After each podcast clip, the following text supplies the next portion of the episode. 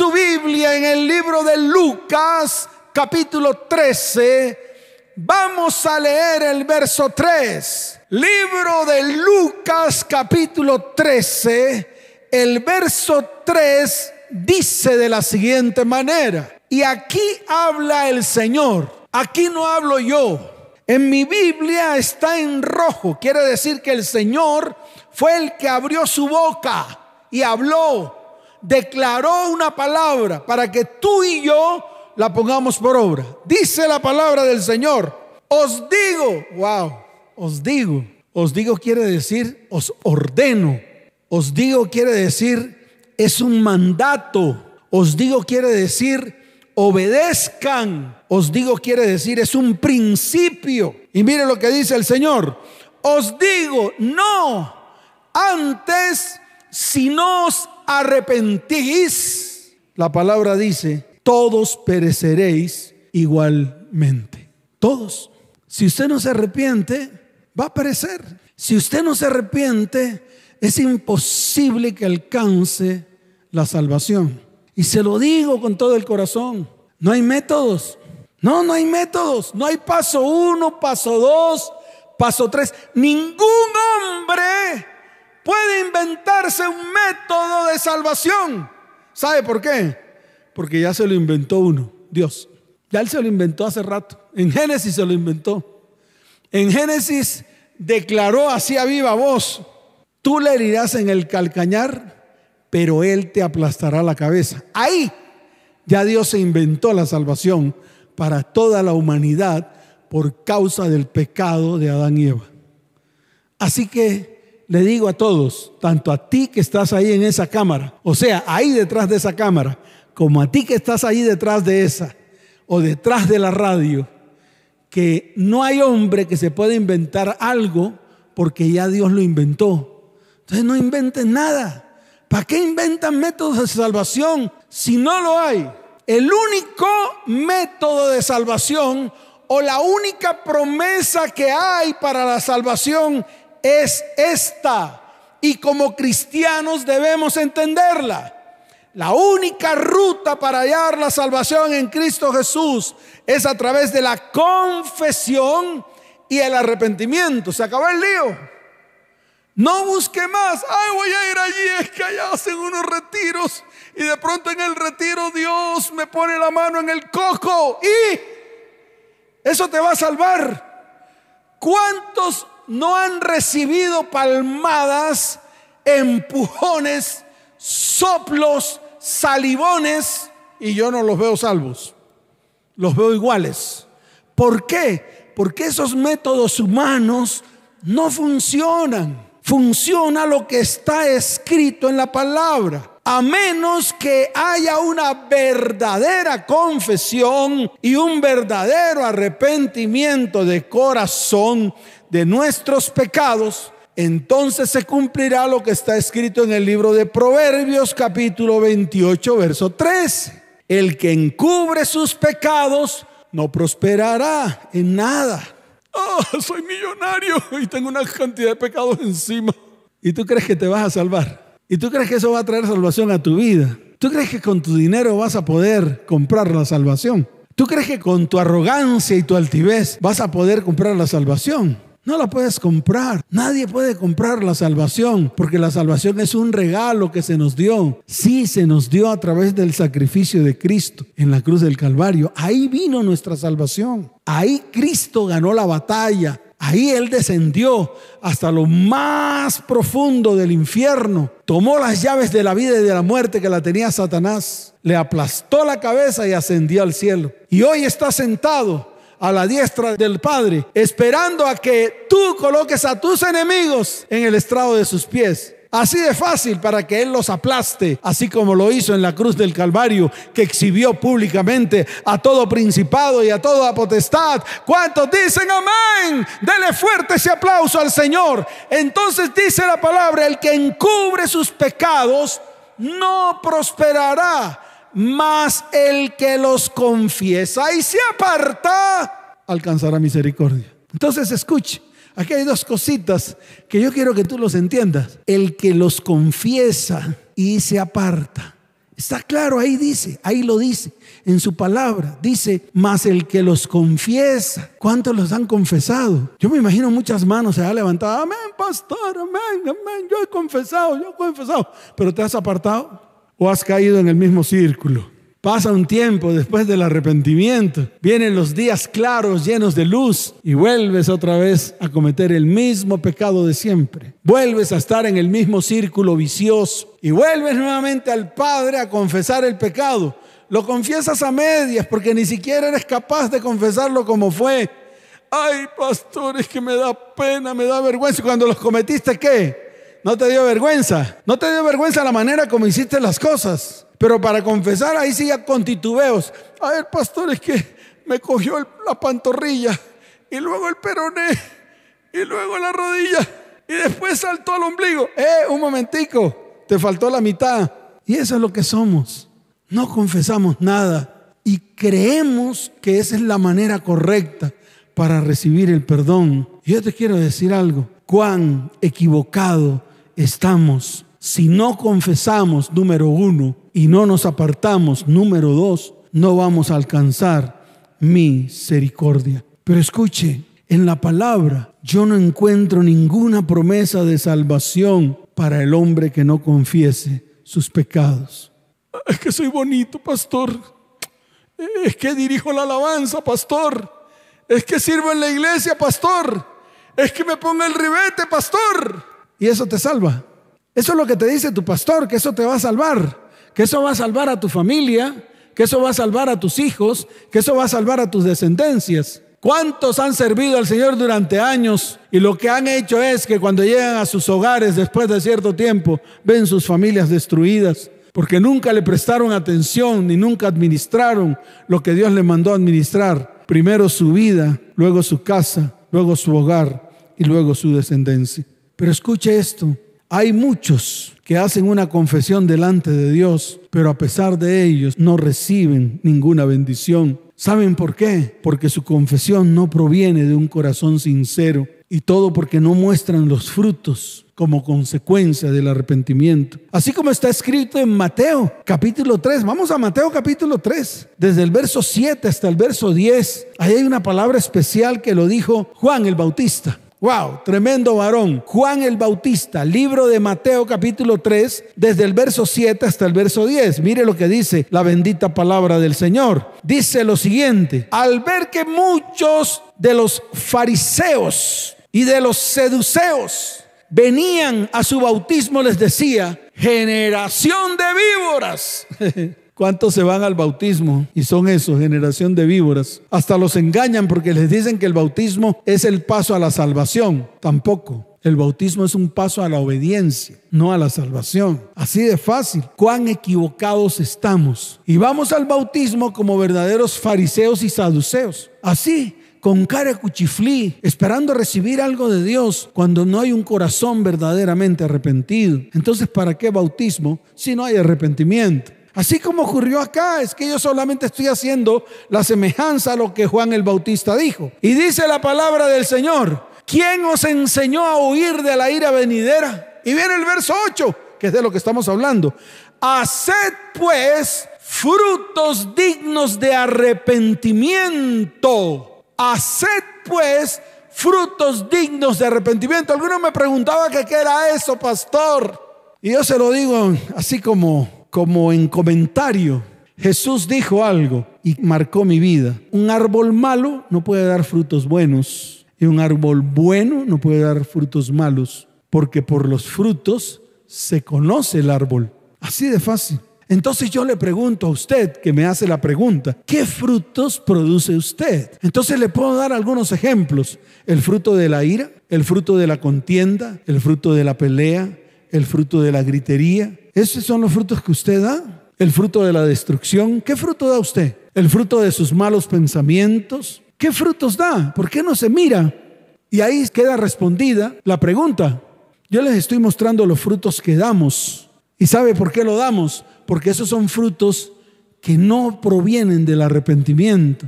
Porque cuando hay un verdadero arrepentimiento de nuestros pecados y de todo lo que somos y apartamos y echamos a un lado todo lo que no es correcto ante los ojos de Dios, entonces daremos buenos frutos y esos frutos malos son cortados desde la raíz. Está escrito, el hacha está puesta en la raíz de los árboles para que todo árbol que no dé buen fruto sea cortado y echado al fuego. ¿No le gusta esa palabra? Pues va a tener que tragársela completa. ¿Sabe por qué?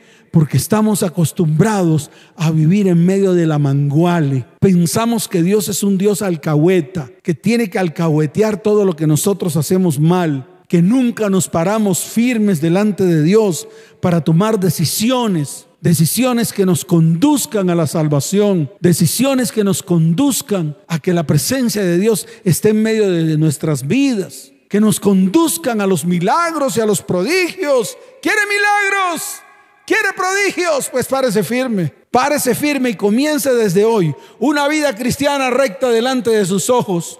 Ay, pastor, tengo un pasado podrido. No importa. Ay, pastor, tengo un... No importa. Ay, pastor, no importa. Las cosas viejas tienen que pasar. No las viejas tienen que pasar. Las cosas viejas tienen que pasar. La palabra lo dice, las cosas viejas pasaron, todas Dios las quiere hacer nuevas. Permítale a Él que haga todo nuevo en su vida. Pero vuelvo y repito, usted lo que tiene que hacer es sepultar, llevar a la cruz, destruir en la cruz del Calvario todo, absolutamente todo aquello que está mal en su vida.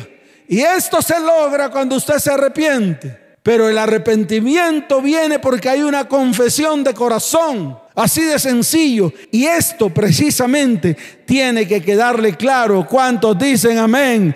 ¿Cuántos lo creen? ¿Cuántos lo creen? Y mire, la primera confesión que usted tiene que hacer delante de Dios es, Señor, he pecado. ¿Cuántos han dicho muchas veces, Señor, he pecado? Porque esa es la palabra que uno tiene que usar. Señor, he pecado. Señor, he pecado contra el cielo y contra ti. Señor, he pecado. Señor, he cometido pecado. Esa es una expresión común en nosotros los cristianos. Es una expresión común que en labios de diferentes hombres indican sentimientos muy diferentes. Mientras que uno dice he pecado y recibe el perdón, otro dice he pecado y prosigue su camino para sumergirse en mayores profundidades de pecado y de maldad. Y es ahí donde está el problema. Por eso yo le quiero decir, o lo que estaba hablando ahorita, muchos hacen confesión delante de Dios y a pesar de ello no reciben ninguna bendición porque su confesión no proviene de un corazón sincero, así de fácil. Entonces muchos hemos hecho confesión, muchos, pero muchos no hemos recibido el perdón y es ahí donde me quiero detener. Otros de pronto sí. De pronto tú que estás ahí has recibido perdón de todo, porque hiciste una buena confesión, porque te apartaste de lo que estabas haciendo mal, pero algunos no. Algunos siguen en las mismas, a pesar de que vienen los domingos, a pesar de que ya estamos presencial los domingos a las 8 y 10 de la mañana previa inscripción a partir del día miércoles, ya usted se puede inscribir para el domingo en alguna de las dos reuniones, o a las 8 o a las 10. Y a pesar de que vienen aquí presencial con su tapabocas, y ahora peor porque no se les ve ni siquiera la expresión, ya no se ve ni cuando lloran, pero vienen aquí, levantan las manos y cuando salen son los mismos de siempre, no cambian. Lo que Dios hace en el templo no lo demuestran afuera en la casa. Yo conozco muchos varones que vienen acá, levantan las manos, adoran al Señor, pero cuando salen a la calle o cuando lleguen a su casa, son unos demonios. Y yo lo hacía. Yo iba y cantaba, era corista. El Señor es mi pastor. ¡Wow! ¡Qué voz tan bonita! Me decían. Eso me daban hasta picos. Ay, pastor. Todavía no era pastor, pero me decían pastor. Y yo me empujaba así, me inflaba como una vejiga, como una bomba. ¡Oh! El pastor. ¡Oh! Un día Dios decidió convertirse en alfiler. Dios decidió convertirse en alfiler y me explotó.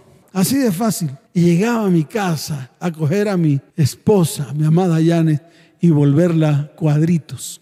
Así de fácil. Por eso yo tal vez no estoy hablando ni de usted ni de usted porque no me interesa. Estoy hablando de mí, de la máscara que me colocaba, de la máscara que había en medio de mi vida. Pero yo quería adorar al Señor y quería recibir sanidad. Me acuerdo tanto una vez que estaba Dios repartiendo sanidad a todos los, a todos los que estaban en la iglesia donde yo asistía. Y yo estaba ahí parado, orando. Y yo decía, Dios mío, pero le, le estás dando milagros a todos y palabras a todos. Y ni siquiera yo he recibido media. ¿Será que no me amas? ¿Qué será? Y cuando se acercó un pastor a darme una palabra, me dijo, deja de ser hipócrita. No salí corriendo.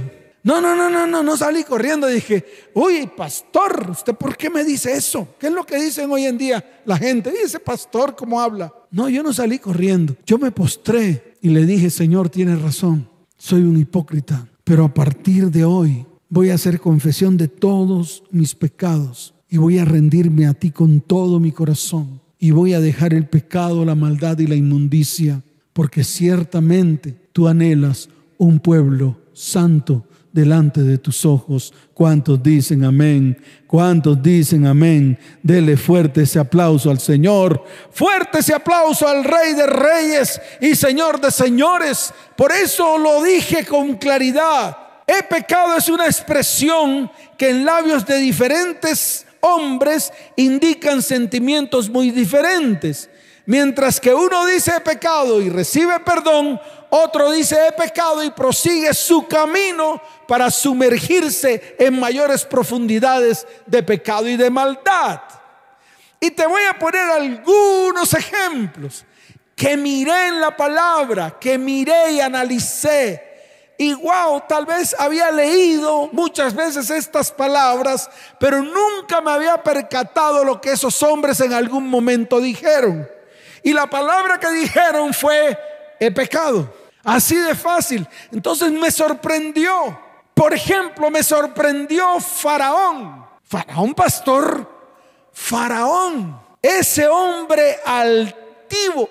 Sí, ese hombre altivo. Ese tirano mandó a llamar a Moisés y a Aarón e hizo la confesión y dijo, he pecado. Pastor, ¿dónde está eso? Pues yo creo que usted lo ha leído también, pero lo ha pasado por alto. Eso está en el libro de Éxodo, capítulo 9, verso 27. Para mí fue asombro. O sea, yo me asombré porque un hombre tirano, altivo, que se creía Dios, podía confesar delante de Dios que había pecado. Así de fácil. Mire, Éxodo capítulo 9, verso 27. Mire lo que dice la palabra. Entonces Faraón envió a llamar a Moisés y a Aarón y les dijo, he pecado esta vez. O sea, antes no, esta vez. Antes no, fue solo esa vez. Esa vez. He pecado esta vez. Fíjese cómo el tirano y el altivo de Faraón tuvo la, ¿cómo le podríamos llamar a eso? tuvo como la humildad, pudo humillarse delante de Dios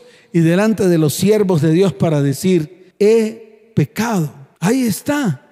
Y le dijo, he pecado esta vez. Yahweh es justo y yo y mi pueblo impíos. Y mire lo que dice el verso 28, que no lo anoté, pero lo leo ahorita y digo, wow, esto también es tremendo. Dice, orad a Yahweh para que cesen los truenos de Dios y el granizo, y yo os dejaré ir y no os detendréis más. Qué tremendo es un faraón que definitivamente dice he pecado. Ahora yo pregunto, ¿cuántos faraones hay ahí que han dicho en algún momento he pecado? ¿Qué estaba pasando en ese momento en la vida de Faraón y en la vida de, todo el pueblo de Egipto para que reconociera delante de Dios que había pecado? Pues fácil, cuando el trueno está retumbando a lo largo del cielo y cuando los relámpagos están prendiendo fuego al propio suelo y el granizo está cayendo en grandes trozos de hielo, entonces decir he pecado es muy fácil.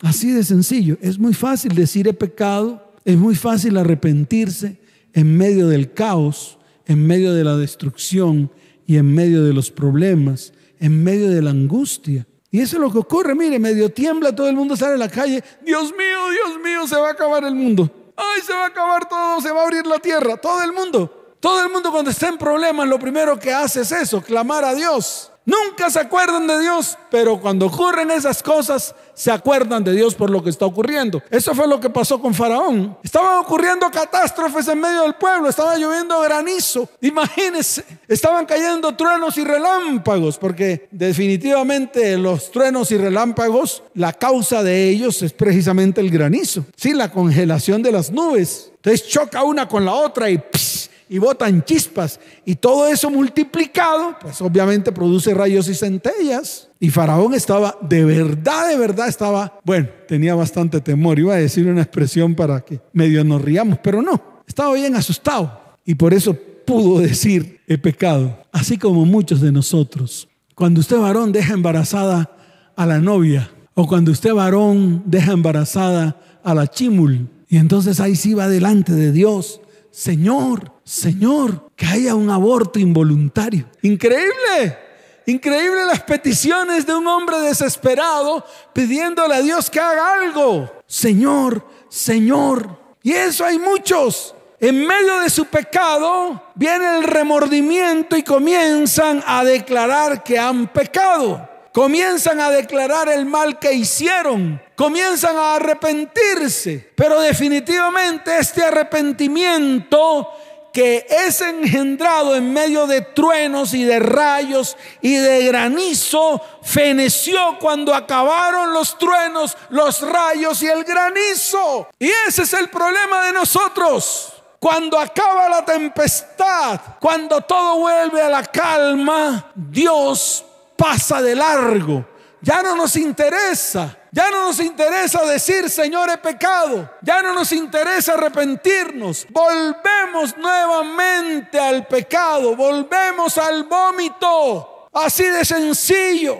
Por eso cuán a menudo también nos hemos visto nosotros en una tormenta de truenos y relámpagos y clamamos, oh Dios, he pecado. Pero ay por ese arrepentimiento porque cuando el sol brilla de nuevo y las nubes negras se disipan, el pecado viene de nuevo sobre el hombre. Este es el primer estilo de arrepentimiento que yo como pastor espero que nadie, incluyéndome a mí, que nadie, incluyéndome a mí, imite. Y se lo quiero decir a usted y a usted para que se pare firme delante de la presencia del Señor. Este tipo de arrepentimientos es inútil. No sirve para nada. De nada les sirve decir he pecado bajo la influencia del terror, del miedo, del problema, de la dificultad y de la necesidad. Por eso todos los días Así estemos, escuche bien, pasando por momentos difíciles o así estemos pasando por momentos buenos de bendición. Qué bueno es presentarse delante de Dios para que la sangre que derramó Cristo en la cruz del Calvario sea rociada sobre nuestras vidas y podamos recibir la limpieza que necesita nuestra vida, nuestra casa, nuestro hogar y nuestros descendientes. ¿Cuántos dicen amén? Dele fuerte ese aplauso al Señor, fuerte ese aplauso al Rey de Reyes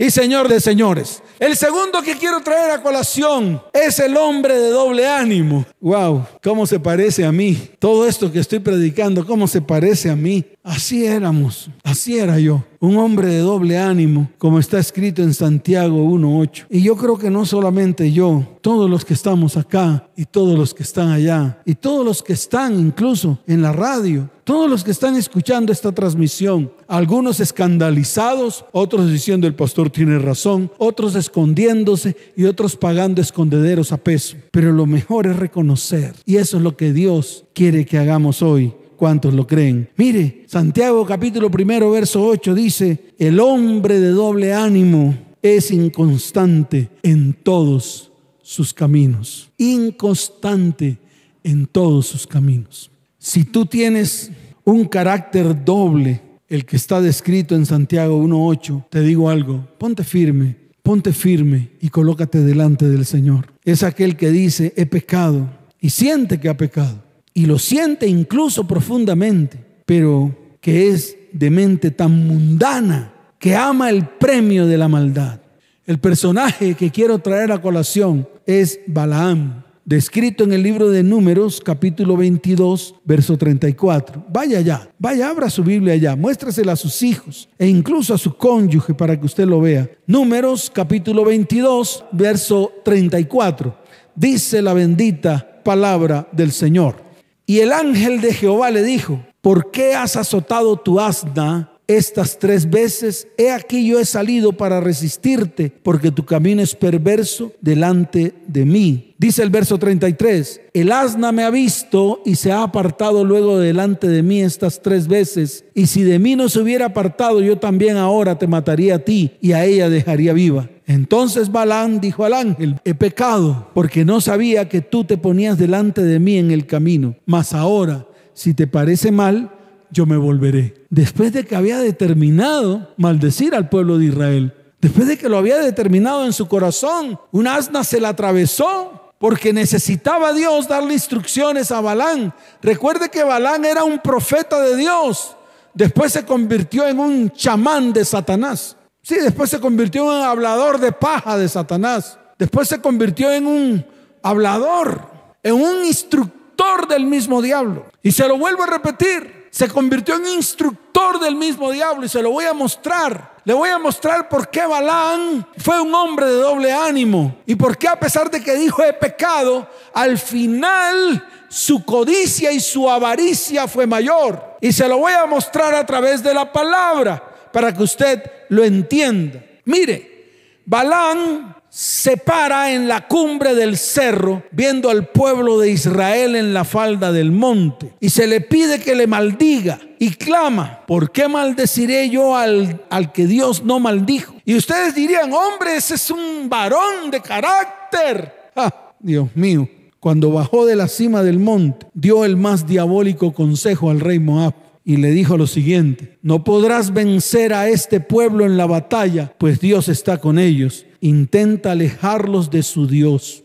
Y ustedes saben cómo los habitantes de Moab enviaron mujeres desnudas en pelota para que tomaran a los israelitas y los sedujeran con sus encantos fornicarios y lascívicos. Y ese fue el consejo que dio Balán. Sí, bendijo al pueblo de Israel. Qué bueno, wow, aplausos. ¿Cuántos hombres no bendicen? ¿Cuántos hombres no declaran bendición? Pero cuando alguien les falla, lo maldicen hasta la muerte. Yo pregunto, ¿no serán baalamitas también? ¿No serán baalamitas y maldicen por el fruto de su codicia? ¿No será eso lo que le ocurre a muchos? Se equivoca alguno de los de su congregación y lo primero que hacen es maldecirlos. Se van de la congregación porque no quieren estar más o qué sé yo. Y llegan ellos y los maldicen. ¿No serán ellos baalamitas? Se le fue y entonces ya ese dejó de diezmar, entonces me va a faltar. ¿No será eso lo que piensa ese tipo de personajes como Balán? Que al final da un consejo terrible, que al final lanza una expresión a través de sus labios maldiciente. ¿No tienen espíritus de Balán? Pues entonces hoy reprendo ese espíritu de Balán de medio de los hombres de autoridad para que a partir de este momento comiencen a bendecir e incluso aquellos que los maldicen en el nombre de Jesús. ¿Cuántos dicen amén? Dele fuerte ese aplauso al Señor. Fuerte ese aplauso al Rey de Reyes y Señor de Señores. ¿Usted sabe cuántos murieron por causa de ese consejo que dio Balán al rey de Moab? 24 mil. 24 mil se llevó por delante Balán porque a los que pecaron con las mujeres de Moab, Dios los mató. Así de sencillo, así de fácil. O Dios los mandó a matar porque cometieron prevaricación, porque entregaron sus vidas a Baal peor. Así de fácil. Tengan la seguridad que ninguna confesión de pecado puede ser genuina a menos que sea hecha de todo corazón. Por eso de nada sirve decir he pecado y luego seguir pecando. Balán ofreció sacrificios a Dios sobre el altar de Baal y ese era justamente su tipo de carácter. Es inútil y es vano que digas he pecado a menos que quieras decirlo de todo corazón. Esa confesión del hombre de doble ánimo no sirve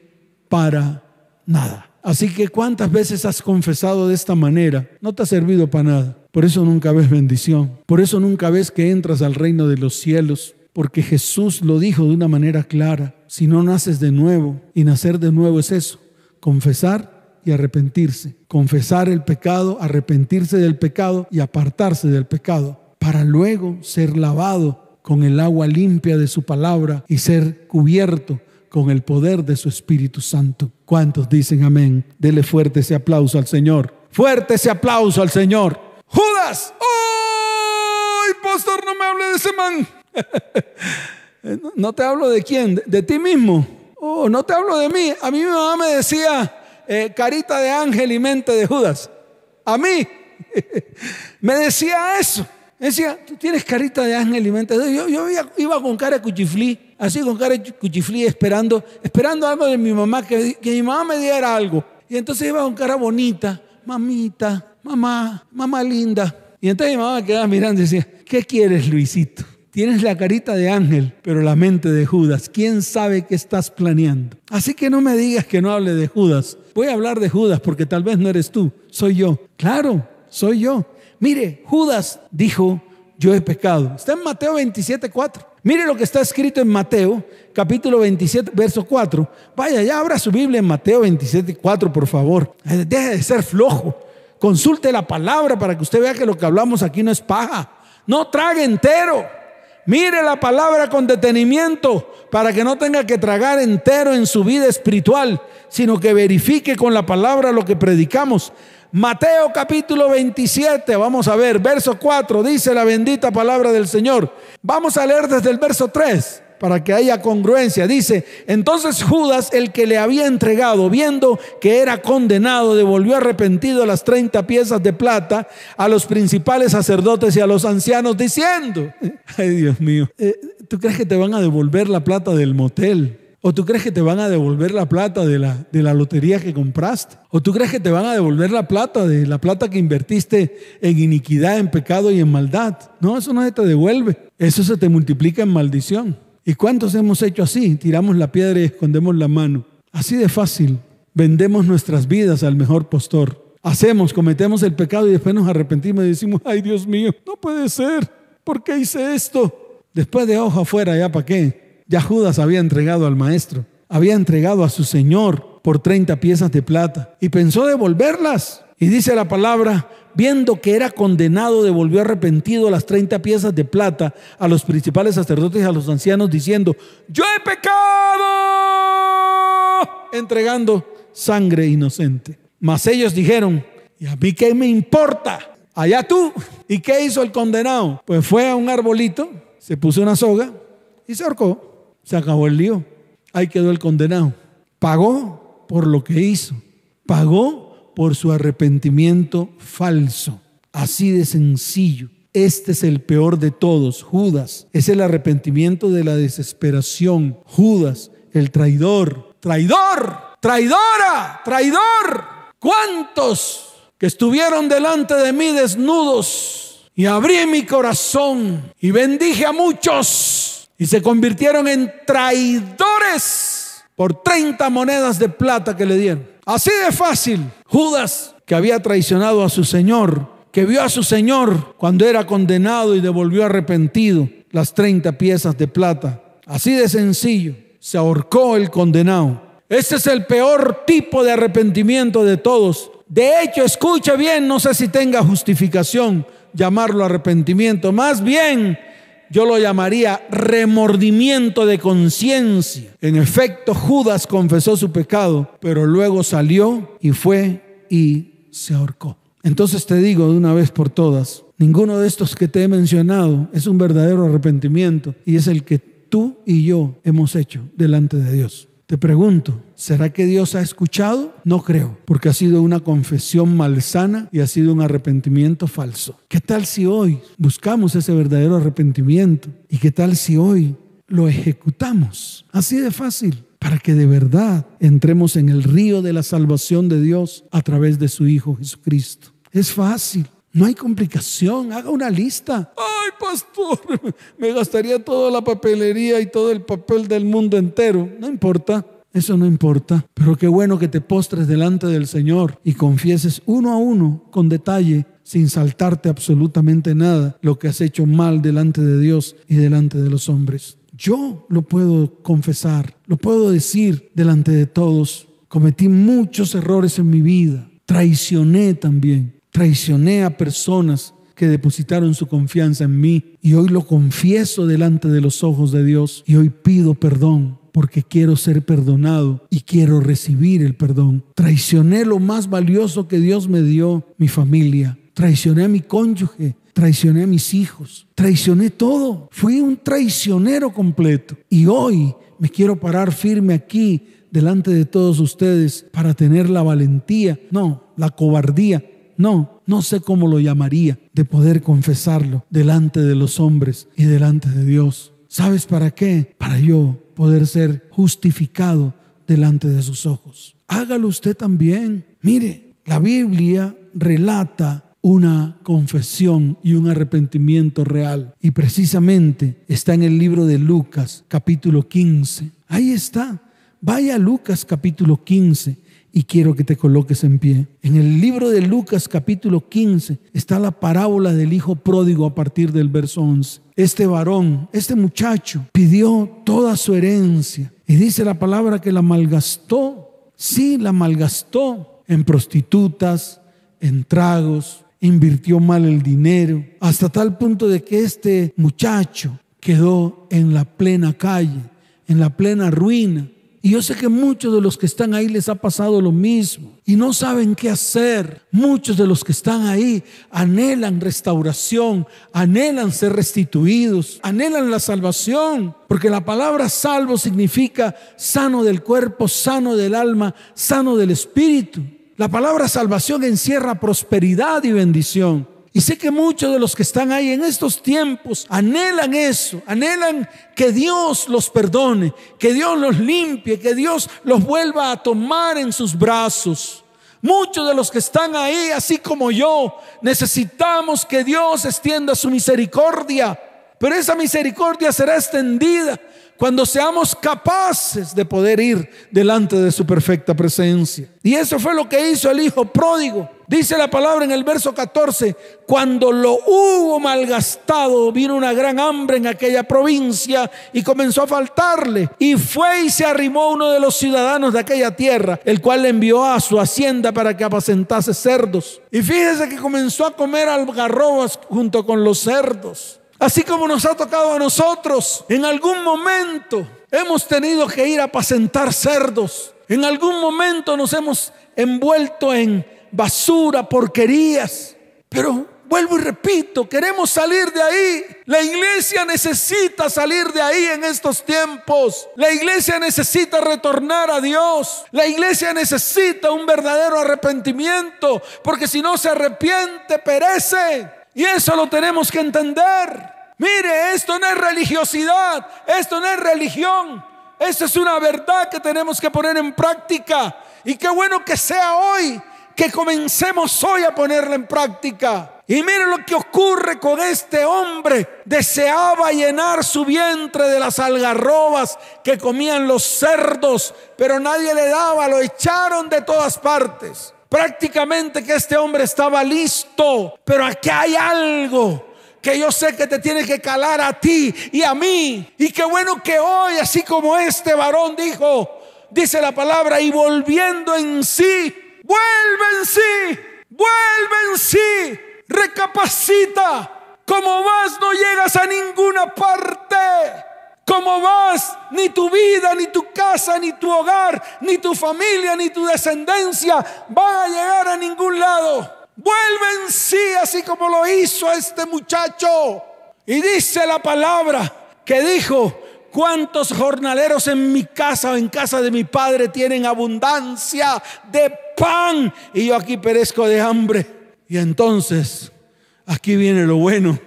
Me levantaré, iré a mi padre y le diré, escuche, Padre, he pecado contra el cielo y contra ti. He pecado. Todos dijeron, he pecado. Este hombre también estaba en una situación lamentable, pero reconoció, reconoció todo lo que había hecho mal delante del Padre. Así como hoy, tú que estás ahí, levanta tus manos. ¿Qué haces mirándome? Mira al Padre y dile, Padre, he pecado. Mi familia ha pecado. Mi descendencia ha pecado. Padre, no somos dignos de ser llamados hijos tuyos. Así como lo dijo este varón, hazme como uno de tus jornaleros. Y levantándose vino a su padre. ¿Por qué no vamos a los brazos de papá? Miren, ¿sabe qué es lo que está haciendo el diablo hoy en día? Está quitando a los papás de la vida de los hijos. ¿Sabe para qué? Para que nadie sepa quién es el verdadero padre. Pero hoy es el día que le vas a decir, diablo mentiroso, a pesar de que no tuve papá, a pesar de que mi papá me abandonó y me dejó tirado, quiero ir al verdadero Padre, a ese Padre que me va a recibir, va a abrir sus brazos me va a restaurar y me va a restituir. No va a tener en cuenta todo lo que hice. No va a levantar ningún argumento contra mí así como lo hacen mis enemigos, sino que antes va a extender su mano de misericordia sobre mi vida, sobre mi casa, sobre mi hogar, sobre mi familia y sobre mi descendencia. Y va a traer paz, bendición, sanidad, milagros, restauración, restitución en todas las áreas de nuestras vidas. ¿Cuántos dicen amén? Así de fácil para que usted lo entienda. Y el hijo le dijo, Padre, pecado contra el cielo y contra ti, verso 21. Ya no soy digno de ser llamado tu hijo. Pero aquí viene lo bueno, el padre dijo a sus siervos, sacad el mejor vestido, vestidle, poned un anillo en su mano y calzado en sus pies, y traed el becerro gordo y matadlo y comamos y hagamos fiesta. Porque este mi hijo muerto era y ha revivido, se ha perdido y es hallado. Y comenzaron a regocijarse. Ve a los brazos del Padre, arrepiéntete Haz una confesión real de corazón. Apártate de los malos caminos. Apártate de todo lo que estás haciendo mal. Y déjeme decirle algo. Dios hará cosas grandes y maravillosas en medio de tu vida, en medio de tu casa, en medio de tu hogar y en medio de tu familia. Aquí tenemos una confesión perfecta. Aquí tenemos a un hombre, a un verdadero hombre de carácter regenerado. Sí, el que a partir de hoy vas a empezar a tener tú y vas a empezar a tener tú. Así de sencillo. Colócate delante de Dios. Porque así como tú, aquí está delante de Dios el Hijo pródigo. El que un día ha huido del buen hogar y de un padre amoroso. El que ha consumido todos sus bienes y sus dineros con rameras y ahora no le queda nada. Ahora, hijo pródigo que estás ahí, haz lo mismo. Hay muchos que han andado huyendo desde hace mucho tiempo. Dios te dice, regresa porque yo te estoy esperando. Así de fácil, porque cuando tomes la decisión de regresar, Él te recibirá con los brazos abiertos. Así de sencillo. A todos los que han nacido pródigos, a todos los que nunca han tenido papá, a todos aquellos que fueron ultrajados por sus padres, aquellos que fueron maltratados y violados por sus padres o sus abuelos. Regresen al verdadero Padre. Tal vez ese Padre terrenal, de pronto tú dices que no te sirvió para nada. Bendícelo porque a través de la semilla y la simiente de Él, tú estás ahí de pie. Bendícelo, perdónalo y no guardes más rencor, ni odios, ni iras contra el Padre terrenal.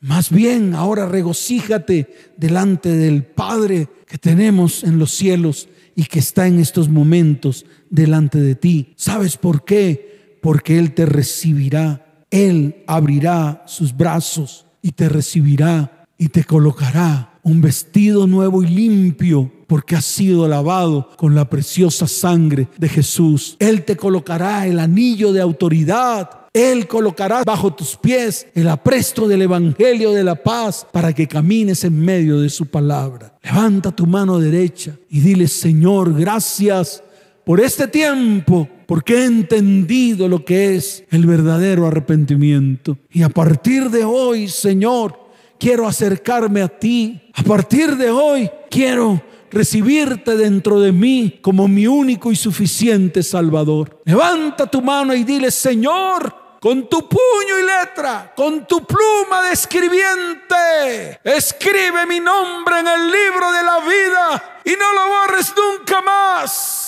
Señor, coloca un manto de protección sobre nuestras vidas. Derriba a todos nuestros enemigos que se levantan contra nosotros. Hoy los colocamos bajo el estrado de tus pies, porque eso estás esperando que hagamos y hoy lo hacemos con la autoridad que tú nos has dado. Señor, bendecimos este tiempo porque ese es un tiempo especial. Bendecimos estos momentos en los cuales podemos estar delante de ti y te damos gracias, te damos la gloria y te damos la honra en el nombre de Jesús. Amén. Y amén. Dale fuerte ese aplauso al Señor. Fuerte ese aplauso al Rey de Reyes y al Señor de Señores. Escucha, si necesitas ayuda en estos momentos están saliendo allí, está saliendo un número de WhatsApp. Escribe ese número y coloca ahí en la escritura, necesito ayuda espiritual.